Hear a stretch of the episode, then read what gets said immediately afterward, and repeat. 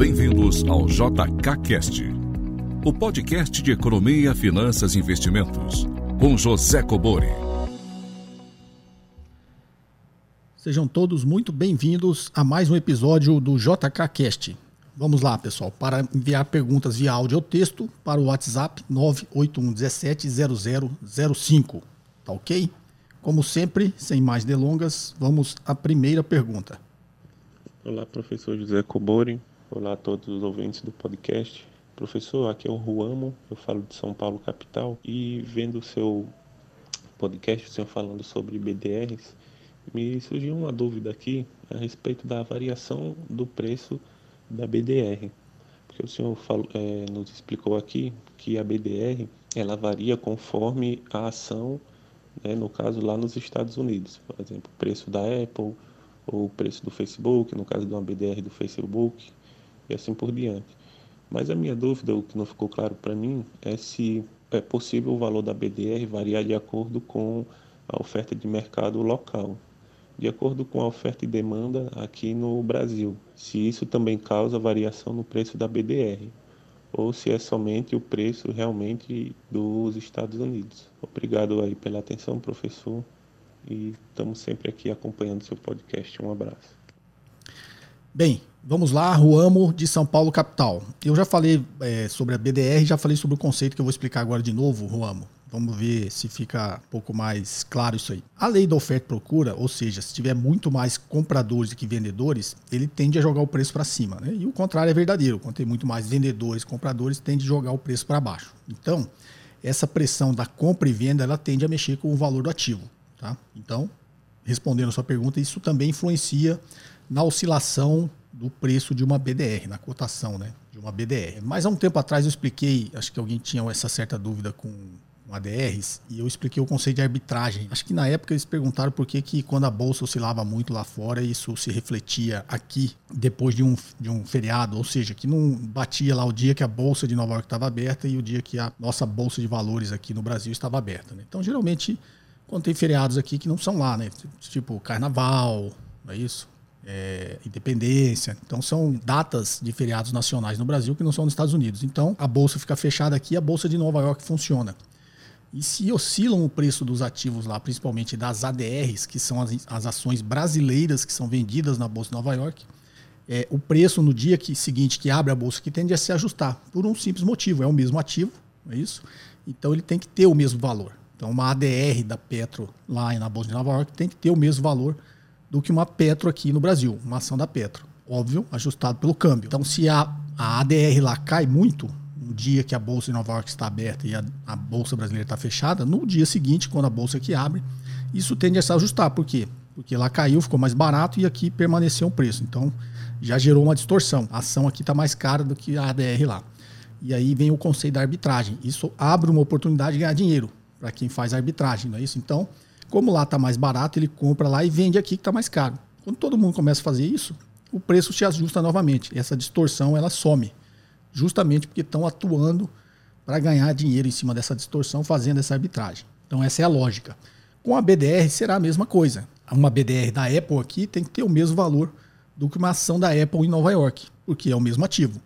Então, se abrir essa distorção, como você disse, pode ter um movimento, sei lá, por algum motivo, uma grande procura aqui, uma pressão muito grande de compra das BDRs aqui, jogue essa BDR muito, valor muito para cima, tá?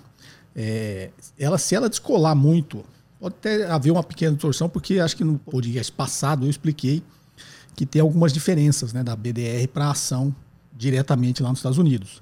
Uma delas é a distribuição de dividendos, né? 5% é, fica com quem emitiu, a instituição que emitiu essas BDRs, ela fica com 5% da distribuição de dividendos. Então, teoricamente, esse ativo aqui ele vai valer um pouquinho menos que lá.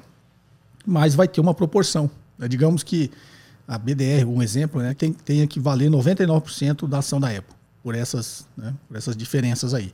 Então ela vai manter essa proporção de diferença, né, de 1%. Então quando essa distorção se abrir muito por uma ação de demanda aqui no Brasil, ele vai rapidamente se ajustar porque as pessoas, os investidores fazem essa arbitragem, ganham dinheiro com essa distorção, vão entrar atuando. Então no mesmo conceito, a BDR que, sei lá, está valendo mais do que uma ação da Apple lá, que teve um movimento muito grande de compra que vai fazer? Aqui vai ficar mais caro e lá mais barato. Sempre lembrando que você tem que ajustar pelo câmbio. Tem que ser o valor equivalente em dólar lá, o valor equivalente em real aqui. Então aqui ficou mais caro do que na Bolsa de Nova York. O que vai acontecer?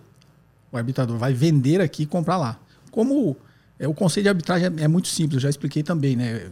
É, a arbitragem é quem ganha dinheiro com a distorção de algum ativo. O mais popular que eu consigo lembrar, que eu sempre lembro, né, para explicar isso de forma simples, é o cambista. Né? O cambista ele faz uma arbitragem. Ele tenta comprar um ingresso mais barato e vender mais caro. É o mesmo ativo. Então, os cambistas, acho que eu já até expliquei, aqueles mais organizados, estão na porta desses grandes eventos, ele às vezes tem até um time né, que trabalha com ele, que fica ali comprando e vendendo. E eles sabem exatamente a cotação. Então, se chega alguém lá desistindo, não quer mais entrar, vai vender, vai vender mais barato. E aí, ele, no time dele, tem alguém comprando aqueles ingressos mais baratos e, ao mesmo tempo, tem gente vendendo ele mais caro. Então, isso ele está arbitrando nessa diferença. Ele está ganhando com essa diferença. Bom, então é isso. A BDR, que óbvio, pode ter uma distorção de preço do valor lá nos Estados Unidos, porque teve, sei lá, um, um movimento diferente aqui, tanto de compra quanto de venda. Mas essa distorção não tende a ficar muito tempo, porque justamente as pessoas vão ganhar dinheiro com essa distorção aí. E naturalmente essa arbitragem vai trazer esses valores para ser muito próximos é, ou iguais, né, o que deveriam ser. Então é isso. Vamos à próxima? Boa tarde, professor José Cobori. Meu nome é Fernando Augusto, sou de Belo Horizonte e tenho uma pergunta para você. Com o aumento do deságio, a marcação a mercado dos títulos LFT estão baixas. Isso quer dizer que, como você falou em seu vídeo, que o preço para quem está vendendo está mais baixo e isso torna uma oportunidade para quem tem interesse em comprar. Essa oportunidade de comprar seria também pensando na marcação mercado para que na retomada da economia pudéssemos vender esses títulos antes do prazo ou a gente poder, iria manter eles até o final? Bem, Fernando de Belo Horizonte, vamos lá. É, esse conceito da LFT que eu expliquei há pouco tempo atrás, para quem não acompanhou, é justamente esse negócio do ágil ou deságio. Né? Porque a LFT é o título mais conservador que existe. Simplesmente ele é pós-fixado pela taxa Selic. Então você comprou, carregou, vendeu, você vai receber a Selic acumulada. Só que tem uma pequena diferença que às vezes, é, só para quem já fez o curso né, e aprendeu a precificar isso, é, mas para a grande maioria dos investidores ele acha que isso é líquido e certo, que ele vai receber a Selic acumulada. E aí teve agora o mês de setembro, se você pegar exatamente do dia 1 de setembro ao último dia, a LFT teve uma rentabilidade negativa. Aí você fala, como isso é possível, né? É possível porque na cotação da LFT existe sempre um pequeno ágio ou deságio. E como o próprio nome diz, quando tem um ágio, você tá, se você estiver comprando, está comprando mais caro. Se tiver um deságio, você está comprando mais barato. Logo, se você comprar esse ativo mais barato, a LFT mais barata, e lá quando você vender ou você carregar até o vencimento, você vai receber um pouquinho a mais do que a Selic acumulada. Né? Então, digamos, sempre usando uma base 100, ele tá no, o preço dessa, desse ALFT naquele dia tem que ser 100. Mas ele tem um pequeno deságio, aí você vai pagar, sei lá, 99,50. Então você comprou ele mais barato, porque ele está com deságio.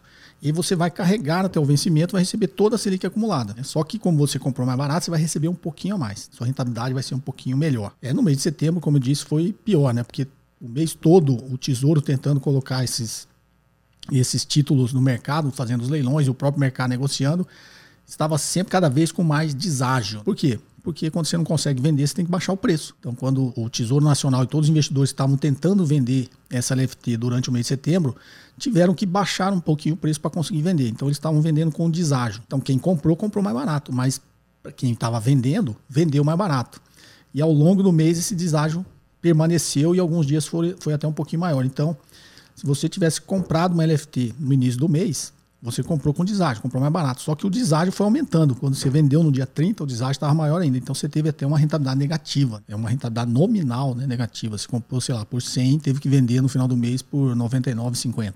Então você teve um prejuízo. Foi inédito na história da LFT quando eu falo de marcação a mercado. Mas esse é o conceito, tá, Fernando? Agora, como você disse, se você estiver comprando, como o conceito é simples, né? Quem está comprando, ele quer comprar com deságio, não com ágio. Não é isso? Você quer comprar mais barato, não quer comprar mais caro.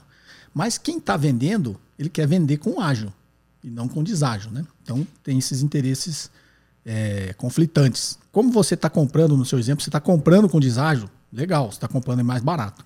Você fala, se você carregar até o vencimento, você vai receber a Selic acumulada.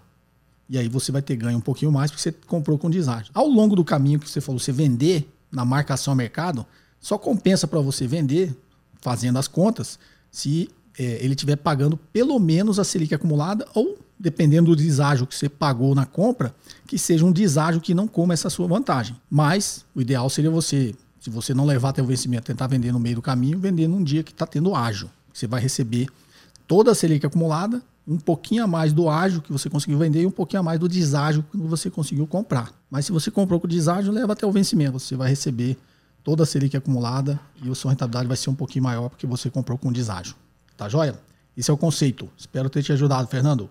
Vamos à próxima? Oi, professor, tudo bom? Meu nome é Alan, sou de São Paulo. Eu queria tirar uma dúvida. Quando você compra ação, você tem direito aos dividendos, etc. Esse é um grande benefício, inclusive apresentado por inúmeros gurus digitais aí como os caminhos da, da, da independência financeira. Uma dúvida que eu tenho é, quando você compra, é, quando você investe em fundos de investimento, que investem em, em mercados de, de ação, os dividendos dessas ações que o fundo compra, eles repassam para os cotistas ou isso fica para a rentabilidade de quem gerencia o fundo? Muito obrigado, professor. Bem, vamos lá, Alan. É, se eu entendi bem a sua pergunta, quando você fala rentabilidade ficou para quem gerencia o fundo, você está imaginando que não ficou com o fundo, né? Ficou com o gestor do fundo.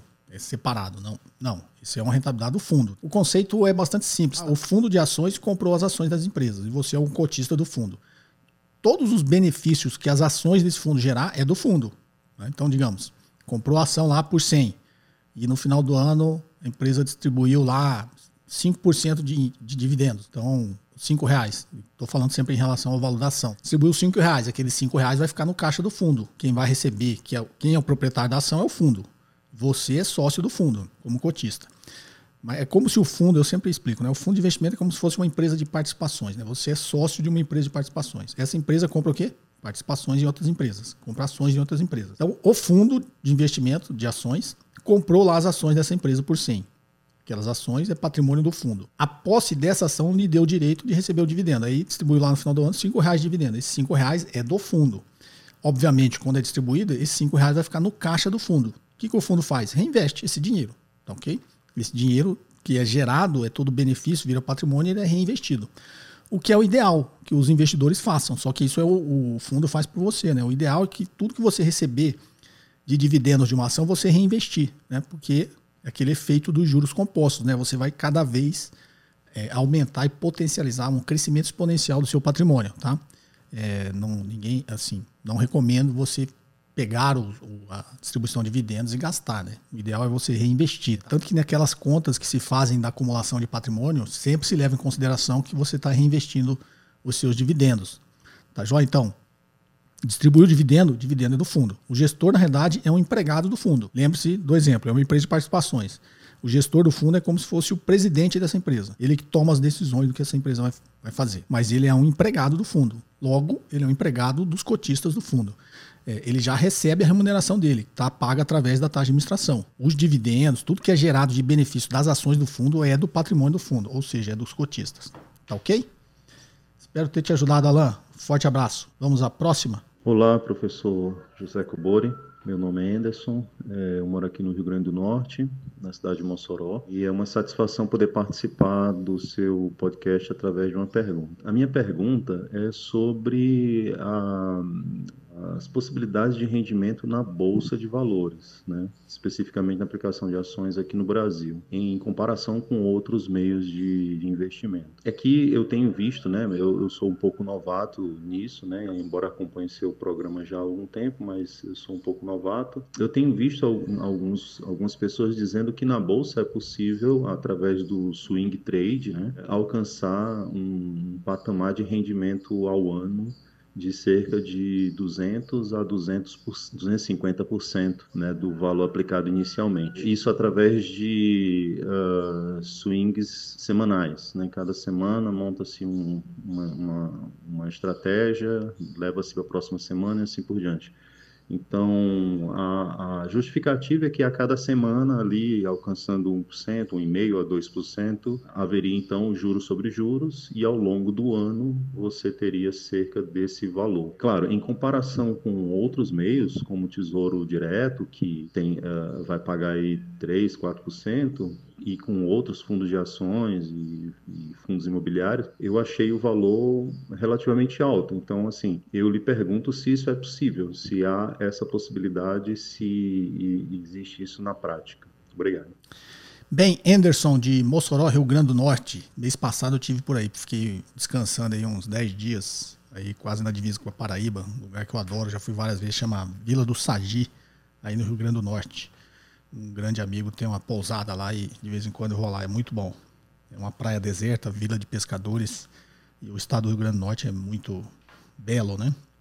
Vamos lá, Anderson. Respondendo objetivamente a sua pergunta, se isso é possível. Não, não é possível. Tá?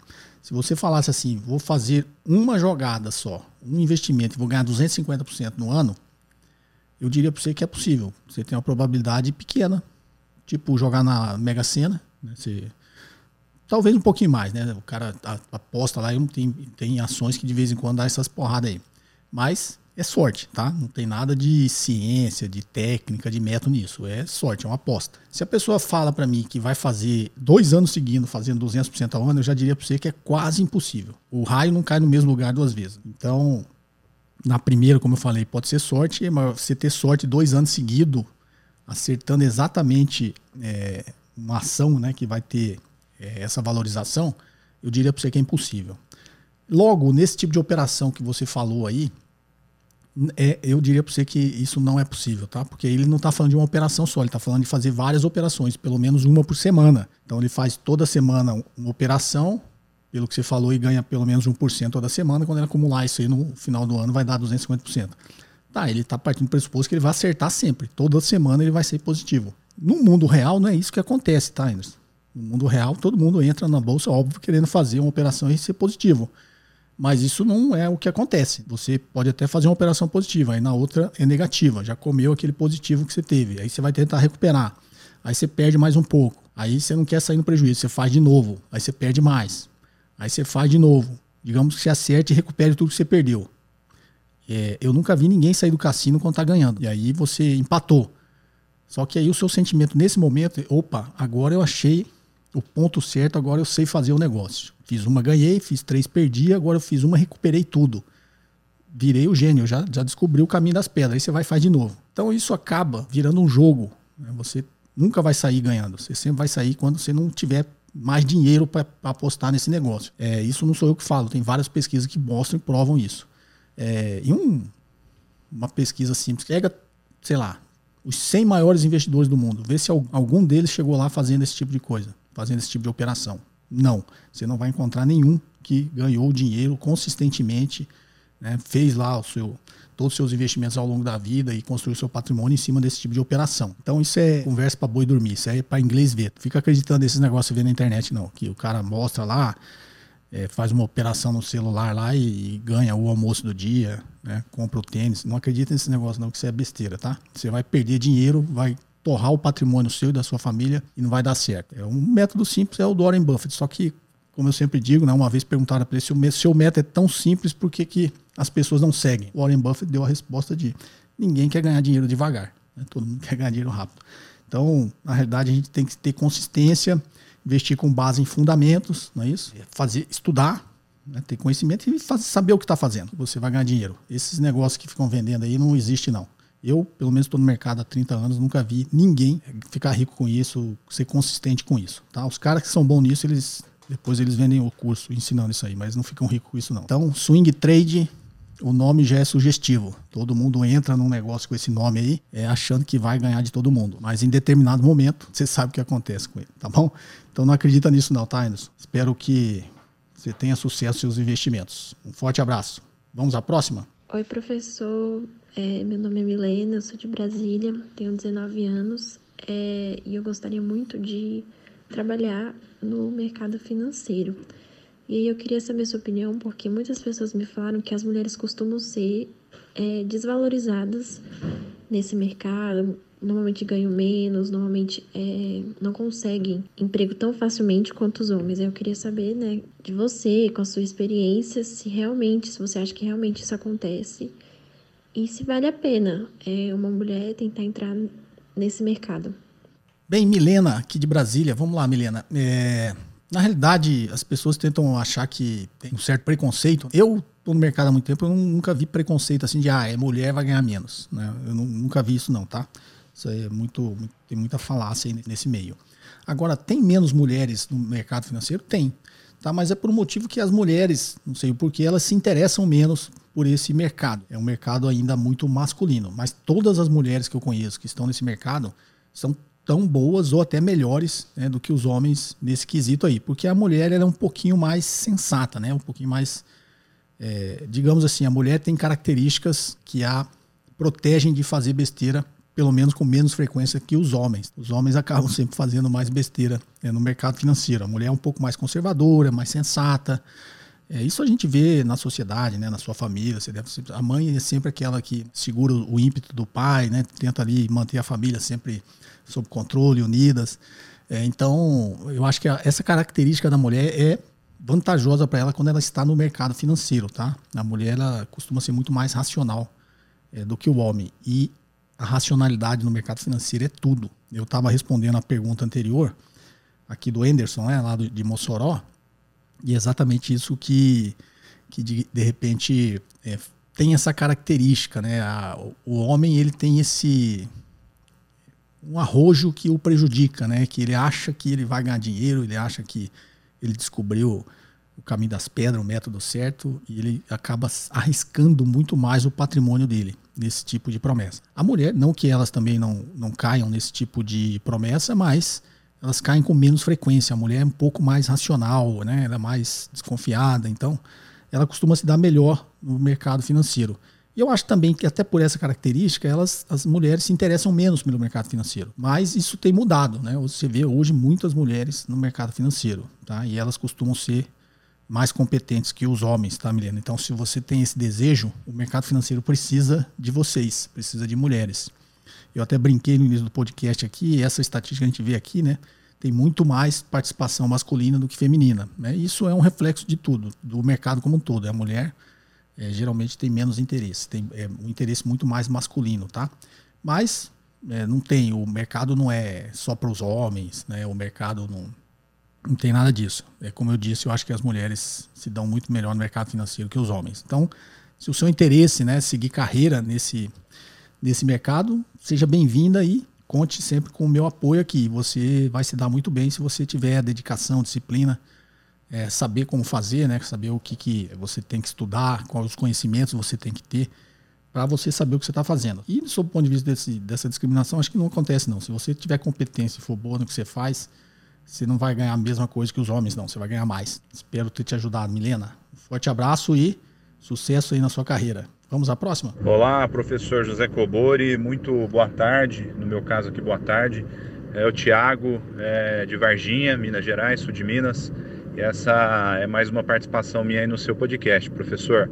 Eu gostaria de saber qual a sua opinião em relação a essa entrada agora dos BDRs, né, que podem ser negociados na nossa bolsa aqui na B3. Sua opinião, professor? A entrada desses BDRs não provocariam aí uma concorrência em relação aos ativos que já são negociados em bolsa? Ou seja, o investidor ele não poderia tirar parte do seu capital que hoje está alocado em, em ações brasileiras para investir em BDRs a fim de diversificar e com isso provocar aí uma consequente queda no índice, né, de modo geral. Obrigado, professor, um grande abraço e vida longa aí ao podcast. Vamos lá, Tiago de Varginha. Tiago, é, é, é, o assunto da BDR de novo, né? Mas sua, sua pergunta é interessante, Tiago. Como tem muitas BDRs agora disponíveis com essa nova leva aí, é, mais de 500, disse né, que vai aumentar aí muito o volume. Na realidade, assim, a liquidez das BDRs é muito pequena. Eu acredito que não vai ser, não vai mudar muita coisa, não. vai continuar sendo, sendo bem menor né, do que a liquidez das ações, as ações brasileiras. Então, no mercado sempre teve, né? Tem as empresas fazem IPO, elas atraem a atenção de muitos investidores, tudo, mas isso é uma coisa natural do mercado, tá? As pessoas vendem ações para comprar outras. Eu não acredito que elas vão fazer com que a bolsa caia ou né, as ações brasileiras sejam prejudicadas. Que há mais concorrência, com certeza, né? Você vai ter mais, o investidor tem agora muito mais opções de investimentos, porque chegou essas BDRs, mas não a ponto de, sei lá, uma certa empresa falou, putz, agora eu perdi minha liquidez, agora eu fiquei prejudicada por, porque chegou essa concorrência das BDRs. Eu acho que não, não é esse ponto, tá? As BDRs É, até porque a maioria dos investidores aí que tem é, esses investimentos em bolsa, a grande maioria, né, infelizmente, é, muito preocupado com a liquidez, que fazem operações muito de curto prazo. Então, a liquidez nada mais é quando você entra no lugar, você quer saber a porta de saída, né? Então, liquidez, se eu fosse traduzir, é isso, é a porta de saída. Então, quando você compra umas BDRs que não tem liquidez, você já sabe que a porta de saída é mais difícil, é mais estreita, né? Quando você quiser vender, talvez você não consiga porque não tenha liquidez. Pode ser em um momento de crise, todo mundo sai correndo e aí só tem uma porta estreita, ninguém só vai passar alguns, ou seja, a liquidez é pequena. Então acho que nesse primeiro momento não, tem esse efeito de derrubar a bolsa ou esse tipo de coisa não, tá? Ou prejudicar as empresas brasileiras. Na realidade, é só mais opções de investimentos aí para os, os, investidores. Até porque os investidores já têm acesso às ações diretas lá no, nos Estados Unidos. A maioria dos investidores aí que são um pouco mais antigos, mais experientes. O que não é inviável do investidor iniciante também comprar as ações diretas lá. Então essas BDRs vêm mais para o investidor iniciante, aquele tem um pouco capital ainda, né, quer experimentar investir em ações de empresas estrangeiras, aí compra uma BDR e tal. Mas a tendência é que é, essas BDRs, na realidade, atraiam, né, de, é, popularizem o mercado, dê acesso ao mercado de ações americanas para mais investidores, né, que sei lá, não queriam ter essa burocracia de investir lá fora. No podcast passado eu expliquei a diferença né, de comprar uma BDR ou comprar ações diretas de uma empresa americana. Se você não, não ouviu o podcast passado, vê lá, é o, o, anterior a esse aqui, tem uma explicação boa sobre isso. Então, grosso modo, eu acho assim, Thiago, não tem essa, não vai ter esse efeito não prejudicial, né, de derrubar os negócios no Brasil, não. Forte abraço. Vamos à próxima. Olá, professor. Eu sou a Nana, sou do sul de Minas, tenho acompanhado seu canal e quero agradecer muito o conteúdo. Eu tenho uma dúvida: se a Selic continuar a 2%, é possível que um LCI pagando 90% do CDI possa chegar a pagar menos que a poupança? Vamos lá, Nana do sul de Minas, Nana Mineira. Vamos lá, Nana. Olha aí, segunda participação feminina aqui, eu sempre fico muito feliz com isso. A LCI render menos do que uma poupança, vamos lá. Primeiro conceituar a rentabilidade dos dois. A poupança paga 70% da Selic. Né? Isso foi uma lei, eu já expliquei acho que algumas vezes aqui. Eu vou, vou relembrar né, a explicação. É, lá atrás, se não me engano, em 2012, a Dilma colocou uma lei limitando o rendimento da poupança quando a Selic baixar de, de, de determinado patamar. Por quê? A poupança é isenta de imposto de renda e pagava 6% ao ano. Que capitalizado dava 6,17% ao ano. Então a taxa Selic vinha caindo. Quando chegou num patamar ali próximo, se não me engano, em torno de 8%, como o investimento em título tesouro paga imposto, quando você descontava imposto, ele chegava e estava pagando a mesma coisa que a poupança. Então qual a preocupação do governo? Ah, era como se fosse um piso, né? A Selic não poderia cair dali. Por quê? Porque se a Selic caísse a partir daquele patamar, os títulos do tesouro ia pagar menos do que a poupança, depois de descontado o imposto de renda. Qual seria o problema do governo com isso? Que ele não ia conseguir vender o título, né? As pessoas iam preferir investir na poupança, está rendendo mais. É, e aí isso ia prejudicar a política monetária, né? Ia prejudicar a queda da taxa de juros. E aí o governo colocou uma lei que de, quando atingisse esse patamar, não é isso? A poupança passaria a pagar 70% da Selic. Então imagina, Selic via, foi 14 e tantos por cento, vinha caindo.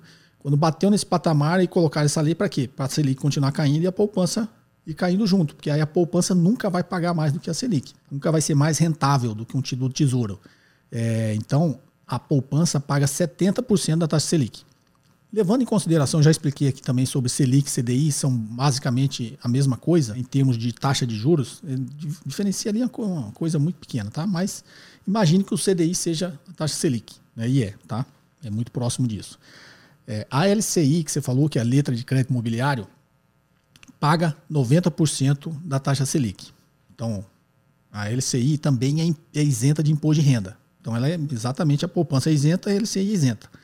Só que a poupança paga 70% da Selic. E a LCI paga, pelo seu exemplo, 90% do CDI. Então, levando em consideração que CDI e Selic é mais ou menos a mesma coisa ali, vamos tomar por consideração que seja os 2%. Então, a LCI paga 90% dos 2%, paga 1,8% e é isento de imposto de renda. E a poupança paga 70% dos 2%, paga 1,4% também é isento de imposto de renda. Então, um vai pagar 1,8% e a outra a poupança vai pagar 1,4%. Então, a LCI é sempre mais vantajosa se ela tiver, óbvio, a um patamar desse de 90%. Tá ok? Espero ter te ajudado, Nana. Obrigado aí pela participação. Vamos lá? A próxima? Olá, professor Cobori. Aqui quem fala é Pedro de Campos, dos Goitacazes, Rio de Janeiro. Então, minha pergunta é sobre o Tesouro IPCA 2045. É, eu venho fazendo aportes nele desde o início do ano. E minha pergunta é relacionada à taxa né, que, ele, que ele oferece. Por exemplo, no primeiro aporte foi IPCA mais 4,72, no segundo aporte foi IPCA mais 4,37, por aí vai. Ou seja, a taxa é sempre diferente. É, meu questionamento é o seguinte: é, no vencimento em 2045, qual vai ser o, o, o que eu vou receber? Vai ser qual taxa, entendeu? Vai ser uma média entre todas as taxas de todos os meus aportes ou vai ser a, a, relacionada ao meu primeiro aporte? É, muito obrigado pelo seu conhecimento que você sempre passa para todos nós. E agora na academia, em vez de ouvir música, eu sempre ouço o seu podcast. Muito obrigado mesmo. Até mais. Tchau, tchau. Legal. Pedro de Campo dos Goitacazes, Rio de Janeiro. Pedro, é, primeiro obrigado aí pelo prestígio, né? Você correndo lá na esteira e escutando podcast. Isso é, isso é bom, né? Que você está usando um tempo ali você está cuidando da saúde está cuidando da mente também, aprendendo. Os podcasts hoje em dia eles têm muito essa, esse benefício. Antes a gente corria lá na, na esteira. Eu nunca fui em academia, quer dizer, fui algumas vezes em academia, né? Mas não é muito a minha praia, não. Eu prefiro os esportes mesmo, direto, natação, esse tipo de coisa. Mas você correndo lá, antigamente a gente escutava música né, para se distrair. Hoje a gente tem, graças a Deus aí, popularizou bastante os podcasts, né? Então a gente pode aproveitar esse tempinho aí para adquirir um pouco mais de conhecimento. Então, parabéns, viu, Pedro? Obrigado aí pelo prestígio. Vamos lá. Quando você fala, você aportou e comprou um, uma NTNB, que é o Tesouro IPCA, 2045, depois, sei lá, no mês seguinte você comprou outro, comprou outro, você está sempre comprando com taxas diferentes, tá, Pedro? Então você comprou hoje aqui, você comprou a mercado, você comprou o que está pagando, sei lá, estava pagando IPCA mais 4. Daqui uma semana ou daqui um mês você faz a porta, daqui uma semana você foi lá e comprou outra, a mesma NTNB, só que não é aquela que você já comprou, tá? Você comprou outra, é, é essa mesma TNB 2045, só que naquele dia, sei lá, tá pagando IPCA mais 3. E assim sucessivamente. Você, esse aporte, na realidade, você está comprando um papel, você está comprando um ativo, que é um título do Tesouro, que é uma nota do Tesouro Nacional Série B, que é indexada pelo IPCA, que você vai ganhar IPCA mais juros. Então, na realidade, sei lá, se for fazer um cálculo de todo o seu dinheiro, você vai chegar numa média. Mas o para efeito de entender a sua aplicação, é, você vai receber a taxa contratada naquele aporte que você fez, naquela compra que você fez, tá?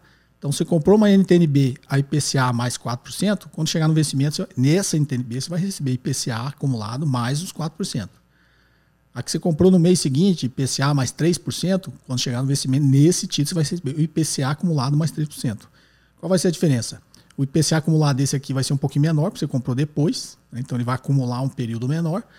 E no vencimento, os juros que você negociou, que, são, que a gente fala que é juros reais, né, já que é acima do IPCA, também vai ser menor, porque quando você comprou ele era menor. Nada impede que também mude né, essa tendência da taxa de juros.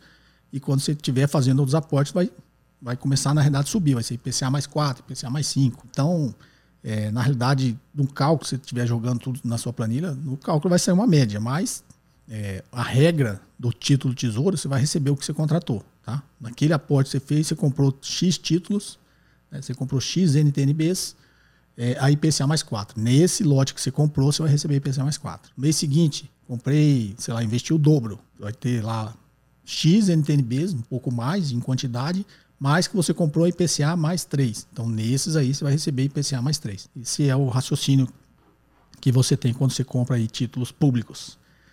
Tá ok, Pedro? Sucesso aí. Vamos agora às perguntas em Texto. Caro professor Cobori, meu nome é Oscar, sou de Nova Friburgo, Rio de Janeiro, e quero agradecer pelo conteúdo disponibilizado em seu canal e a disposição de tirar dúvidas de seus espectadores. Minha pergunta é sobre diversificação. Quando se fala no assunto, a diversificação deve ser sobre produtos, estratégias, setores ou um pouco de tudo. E como começar e como saber quando estou em um nível ideal ou está exagerado. Mais uma vez, obrigado e sucesso e paz ao senhor. Muito obrigado, Oscar, de Nova Friburgo, Rio de Janeiro. Vamos lá.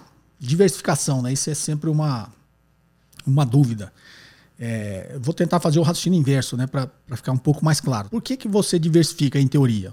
Porque você quer eliminar o risco específico de cada empresa. Então, acho que até no podcast passado eu dei o exemplo lá da. É um. De novo, gente, é um exemplo tosco, mas que serve para a gente entender o conceito. Quando eu diversifico, eu quero, de alguma forma, minimizar o meu risco específico. Ou seja, o risco que eu tenho de investir naquela empresa, seja ela qual for. Né? E esse exemplo tosco que eu dou lá, sempre o exemplo da empresa que só vende, só fabrica e vende guarda-chuvas. Né? Então eu só tenho aquela ação, tem um, um, risco específico daquela empresa. Ah, eu quero diversificar. Por quê? Porque seis meses do ano não chove e essa empresa não vende nada. Aí eu vou lá e compro é, ações daquela empresa que só fabrica e vende protetor solar. Tá? Então aí eu, quando essa aqui estiver perdendo, a outra está ganhando. Quando a outra estiver perdendo, essa aqui está ganhando. É, de novo, gente, é um exemplo tosco, tá? Mas só para entender. Então, quando eu faço isso, eu estou eliminando ou minimizando o meu risco específico daquela empresa de guarda-chuva. No mercado de ações, as pessoas fazem isso também para tentar minimizar o risco específico. Em teoria, existe o risco específico e o risco sistemático ou não específico, que é sempre a mesma coisa. Você vai ouvir falar de risco específico ou não específico, risco específico e risco de mercado, risco específico e risco é, sistemático, é a mesma coisa. Então, são dois riscos, ou seja, o risco específico, que está nas empresas, e o risco de mercado, que é o risco sistemático. Então, quando você tenta diversificar, em teoria, você está tentando eliminar esse risco específico. E acho que no último podcast eu expliquei que, em teoria, isso é possível. Se você encontrar pares de ações com correlação negativa, perfeitamente negativa, que é menos um, que seria, nesse meu exemplo tosco, o guarda-chuva e o protetor solar, né, tem uma correlação inversamente perfeita, né, que é menos um, uma correlação menos um. É que sempre que acontece uma coisa para uma empresa, acontece o inverso para outra. Se possível fosse você encontrar pares de ações com correlações inversas perfeitas, você, em teoria, consegue eliminar o risco específico. O que, que, é? Você se livra de todo o risco específico, fica só com o risco sistemático. O risco sistemático não é diversificável, em teoria. Por quê? Porque é um risco do sistema, das ações, do mercado, não é isso?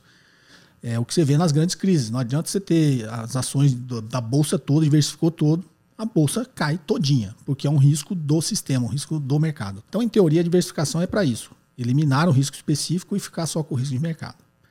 Estou fazendo esse raciocínio inverso para tentar explicar melhor. Então, imagine que você queira fazer isso.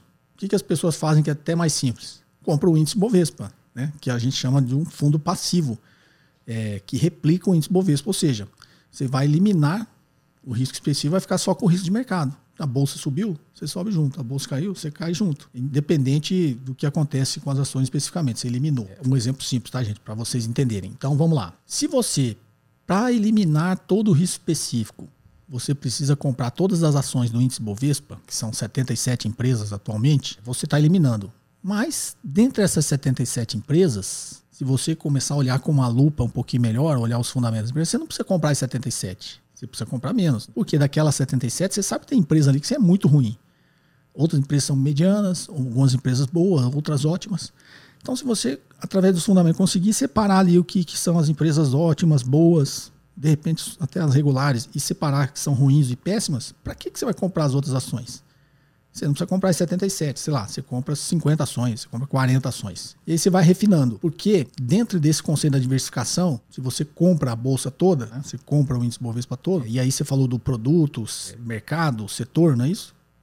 Estratégias.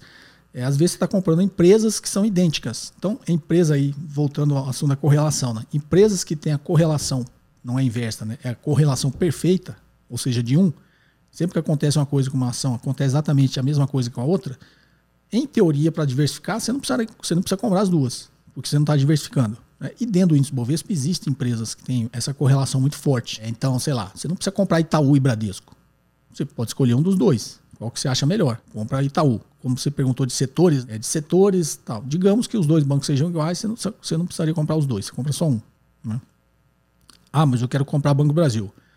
Tudo bem, tem uma certa diferença. O Banco Brasil é uma empresa estatal, é, tudo bem que é capital é diversificado, até porque por isso tem ações na bolsa, né? Mas é de controle estatal. Tem uma certa diferença do Itaú. Dependendo da sua análise, você pode ter as duas. Estou dando exemplos assim só para você entender esse conceito da diversificação. É, sei lá, eu estou no setor de siderurgia. Você não precisa ter, sei lá, ações da Gerdau, da Uzi Minas, da CSN. Você não precisa ter ações de, das três empresas. Você pode escolher duas, só uma. Ah, mas eu gosto do setor de siderurgia. Só que se você ficar só com o setor de siderurgia, você está com o risco do setor com você, né? Se acontecer alguma coisa muito ruim para o setor de siderurgia, todas as empresas do setor de siderurgia vão cair. E aí essa diversificação se for os setores. O que, que é ruim para o setor de siderurgia, sei lá, que vai ser boa para o setor de, do agronegócio. Estou dando exemplos, tá, gente? Não estou dizendo que tem essa relação. E aí você diversifica. Opa, então não vou ficar só com o setor de siderurgia, vou ter também né, ações aqui desse setor do agronegócio. O que, que é ruim para o setor financeiro, o que é bom para o setor imobiliário? Opa, tem uma correlação um pouquinho inversa aqui. Quando é bom para o setor imobiliário, é ruim para o setor financeiro. Quando é ruim para o setor financeiro, é bom para o setor imobiliário. Então vou ter ação das duas. Vou comprar uma ação do Itaú e vou comprar uma ação de uma outra empresa aqui do varejo, ou do setor imobiliário, né, de uma construtora, ou do varejo, do setor automobilístico. Você sempre vai ter essas correlações. Aí você está diversificando por setores. Voltando aqui, simplif tentando simplificar o raciocínio. Né? Você falou como que eu faço a diversificação, se eu faço por produtos, por setores, por estratégias. Você pode unir tudo isso num raciocínio único. Quando você diversifica, você quer eliminar o risco, como eu disse lá no início, o risco específico. Então, é, você não pode ter só uma ação. Você tem que ter algumas ações para você estar tá um pouco diversificado. Então, quero diversificar, vou usar todo o raciocínio: setores, produtos, estratégia, tudo junto. Então, ó, novamente, esse raciocínio da, do exemplo. Eu quero ter ações de para siderurgia, porque eu acho que é um bom setor, só que quando acontece esse negócio aqui que é ruim para siderurgia, é bom aqui para o agronegócio. Aí eu compro uma ação de siderurgia, uma do agronegócio. Aí compro uma ação do setor financeiro, compro uma ação do Itaú. O que, que é bom aqui para setor financeiro, quando for ruim para o setor financeiro, é bom para outro setor. É, bom para o setor imobiliário. Ah, legal, tem uma correlação um pouco inversa aqui. Então, compração do Itaú, compração de uma construtora.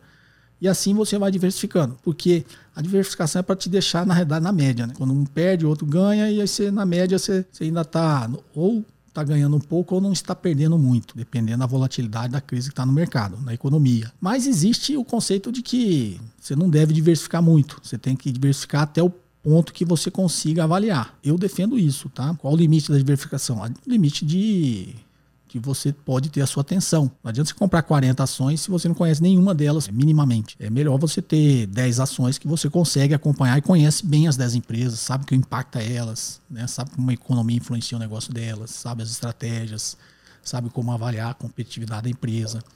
Então, se você a sua capacidade mental e braçal é de acompanhar 10 ações, então tenha 10 ações. É, ah, tem fundos que tem tá, tá, só que o fundo tem 20 analistas que fica, ó, cada um analisa um setor, né? Tem um gestor, tem, tem um time grande para fazer isso. Se você está fazendo isso individualmente, você depende só de você, então você tem um limite. Seu limite, sei lá, vai ser 10 ações. Então, eu recomendo assim, nunca diversifique demais a ponto de você estar tá comprando coisas que você não conhece e não consegue acompanhar. Voltando ao conceito do Warren Buffett, né, diversificação é uma proteção contra a ignorância. É, não no sentido pejorativo, né? exatamente no sentido que eu falei agora. Ignorância no sentido de eu comprei uma ação para diversificar, mas eu sou completamente ignorante nesse setor. Não conheço o negócio, não conheço o setor, não sei como essa empresa ganha dinheiro com isso, não sei qual impacto essa empresa tem né, nos determinados ciclos da economia, não sei nada. Então, para que você está comprando? Só para diversificar? Na verdade, você, ao invés de estar tá minimizando o risco, você está acrescentando o risco na sua carteira. Você está comprando uma coisa que você não sabe como se comporta. Tá ok?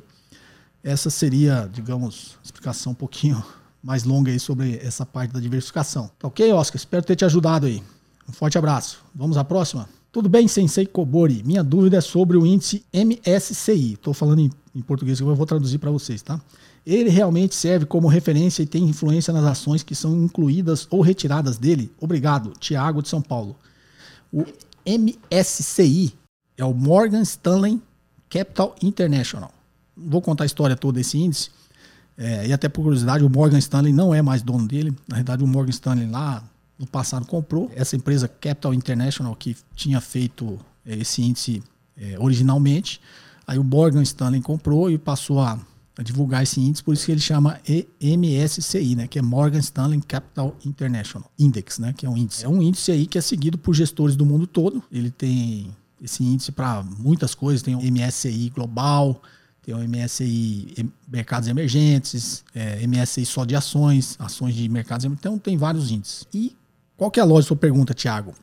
Exatamente essa, né? É, quando você retira uma ação ou coloca uma ação nesse índice, ela sofre um impacto positivo ou negativo?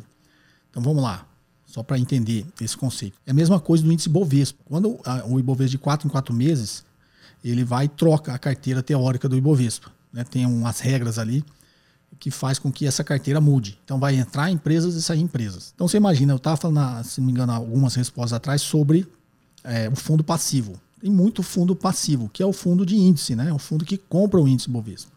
Então, atualmente são 77 empresas. Se esse fundo é passivo, ele tem que ter as 77 empresas no fundo exatamente na mesma proporção. Então, sei lá, Petrobras representa X%, ele vai ter exatamente esse X% na carteira. É, a Vale representa X%, vai ter exatamente isso. Itaú representa X%, vai ter. Então ele replica o índice Ibovespa. Então são fundos passivos de índice. Logo, quando a, o Ibovespa muda a carteira, sei lá, inclui uma empresa e tira outra, o fundo faz a mesma coisa. A ação que saiu do índice ele vende e ele compra a ação que entrou no índice.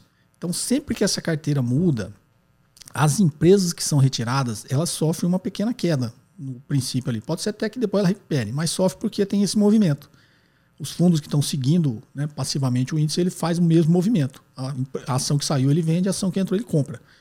Então, como muita gente está fazendo isso, muitos fundos estão fazendo isso, vendendo, aquela ação que saiu tem um impacto negativo. A cotação daquela ação vai cair. E a que está entrando vai ter um impacto positivo. Tá ok? Então, é esse é o mesmo raciocínio para o índice MSCI, Morgan Stanley Capital International. Só que ele é global. Né? Ele, gestores do mundo inteiro seguem esse índice. Então, quando uma, uma, ação entra nesse índice, ela tende a sofrer um impacto positivo, porque todo mundo que segue o índice vai lá e compra essa ação. Quando uma ação sai do índice, ela tende a ter um impacto negativo, porque todo mundo que segue esse índice vai vender essa ação. Então o raciocínio é esse, tá, Tiago? Pareceu simples, né? Explicação. Espero ter te ajudado, tá? É, vamos lá a mais uma. Boa tarde, professor Cobori. Meu nome é Edson, de Marília, São Paulo. Primeiramente, meu muito obrigado por toda a ajuda que presta aos seus seguidores. Minha dúvida é: Toda vez que vendemos uma ação, a B3 retém uma fração do valor como imposto de renda, para que a Receita Federal fique sabendo que fizemos esta transação.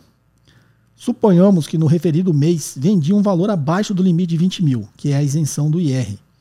Como posso reaver o valor que a B3 reteve na transação? Bom, Edson de Marília. Edson Marília tem bastante parente Marília, né? Na verdade, minha família, meu pai é originário de Adamantina, né? São Paulo local que eu sempre passei minhas férias na infância. Mas Marília eu fui recentemente, né? Teve um. Meus tios aí, mais de 90 anos, né? Fizeram aniversário, eu fui aí. Tem bastante parente aí, viu, Edson? Então vamos lá. É, na realidade, tem um erro aqui, tá, Edson? A bolsa só retém uma pequena fração que é 0,005%.